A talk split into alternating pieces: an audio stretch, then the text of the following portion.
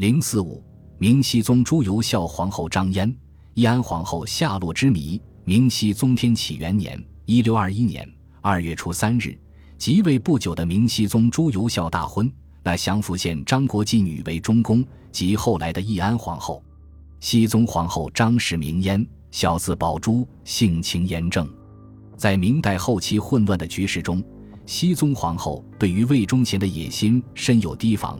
在崇祯一朝，熹宗皇后受到明思宗朱由检的尊敬和礼遇，而且对于朝中的大臣如周延儒等人的欺上罔下行为非常厌恶。在百姓的眼中，熹宗皇后有着极好的声望。熹宗皇后入宫时十五岁，体态奇秀，相貌丰整。入宫之后，熹宗皇后十分厌恶客氏。一次，熹宗皇后召客氏于宫中，欲将他绳之以法。此事使客氏和魏忠贤非常害怕，总想借机报复。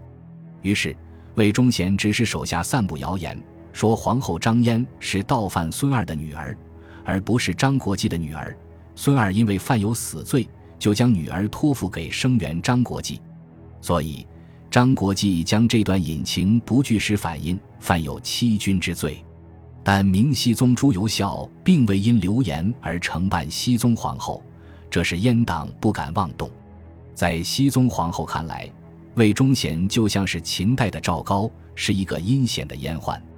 有一次，明熹宗朱由校去见皇后。见桌上就有一本《赵高传》，明代内宫后妃所必读之书，是明太祖朱元璋命儒臣编定的《女诫》，其要义即禁止后宫干政。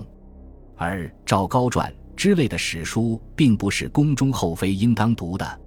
熹宗皇后此举，实际是想以赵高譬喻魏忠贤来提醒明熹宗朱由校。后来，熹宗皇后在信王朱由检即位一事上。起了很大的作用。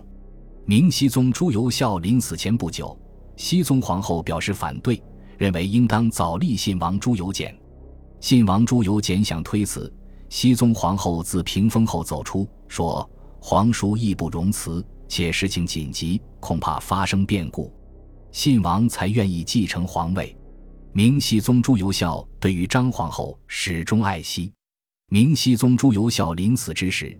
将熹宗皇后托付于弟弟信王朱由检，命曰：“中宫配朕七年，常正言匡谏，获益颇多。今后年少寡居，良可怜悯，善事中宫。”此后，明思宗朱由检对熹宗皇后的确非常敬重。在遍布魏忠贤和客氏爪牙的后宫中，熹宗皇后还是遭到客魏二人的暗算。明熹宗天启三年。公元一六二三年，熹宗皇后有孕，魏忠贤和客氏密令宫女在为皇后捻腰的时候下重手，宫女们暗卫客的吩咐垂之过猛，竟损元子。清代学者查继佐在《罪为录》中说，熹宗皇后敢于在当时臣赵高传于己案，就说明她的不欠的勇气。然而既以欠封诸妃，万不能食诸妃任，他日称皇太后也。西也，据说李严入宫，令宫女扶张后上座，行九拜之礼，令人护卫。当天晚上，熹宗皇后自缢而死。明亡之后，有一个自称熹宗皇后的女子向清朝投降。对此，清代学者朱彝尊曾做了一番辨别，说为忠贤养女人氏，送给熹宗，被立为贵妃。农民军攻进北京后。流转民间，诈称熹宗皇后，被送往官府光禄寺每月供养。人们所以都说熹宗皇后失节，沉冤莫雪，故复白纸。从明史的记载看，熹宗皇后确实是在大顺农民起义军进城之后自缢而死，时年三十八岁。